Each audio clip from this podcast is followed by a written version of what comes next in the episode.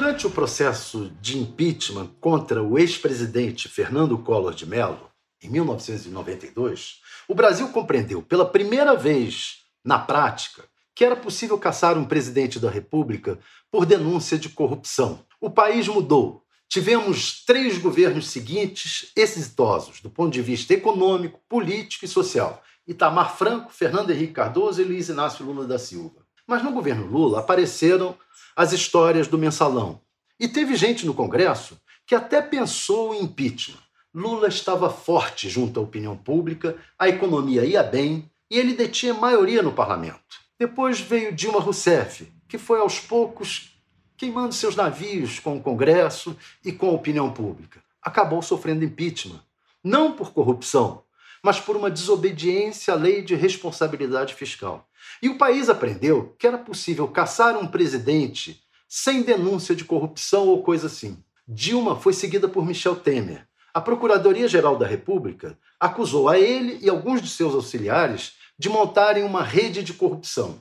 Houve mala de dinheiro descoberta, delação premiada, enfim, o clima pesou, mas Temer não foi caçado. E o país aprendeu que quem tem maioria no Congresso dificilmente será caçado. É essa lição histórica que o Rio de Janeiro está dando ao país neste momento. Quem domina a política e os políticos estará sempre em melhor situação. O governador do Rio de Janeiro, Wilson Witzel, não havia aprendido essa lição. Como Fernando Collor de Mello, achou que ele e seu grupo apenas é que detinham todo o poder. Witzel ignorou os políticos do Estado. Rompeu até mesmo com outro político poderoso do Rio de Janeiro, o presidente Jair Bolsonaro. E ontem viu a Assembleia Legislativa votar por unanimidade a continuidade do seu processo de impeachment. Tem tudo para ser cassado, diferentemente do prefeito da capital do estado, Marcelo Crivella. Evangélico, Crivella e a sua Igreja Universal já descobriram há muito tempo a força da política e dos políticos os evangélicos entraram de cabeça no Congresso e nos parlamentos estaduais e municipais. As acusações contra o prefeito são graves. Não dá para dizer se são mais ou menos graves do que contra o governador. Mas Crivella operou a Câmara de Vereadores e soube bajular outros poderosos de plantão, como o presidente da República.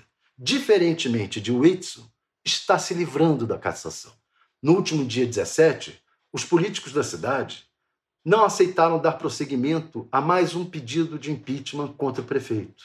Essa é a lição que o Rio de Janeiro consolida e que o país está aprendendo. Um chefe de executivo sem o parlamento corre o risco de ser caçado, independentemente dos motivos. Com os políticos a seu lado, fica mais difícil.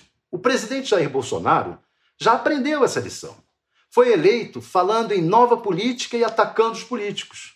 Mas ele próprio é um velho político com 28 anos de mandato parlamentar antes de assumir a presidência da República. Assim, quando notou os primeiros sinais de enfraquecimento, Bolsonaro se agarrou ao centro do comando político do Congresso, ao centrão. Acha que assim estará seguro no cargo. É bem provável. O problema é que o centrão costuma ser volúvel e cobrar alto pelo apoio. Não dá para prever com tanta segurança assim o futuro.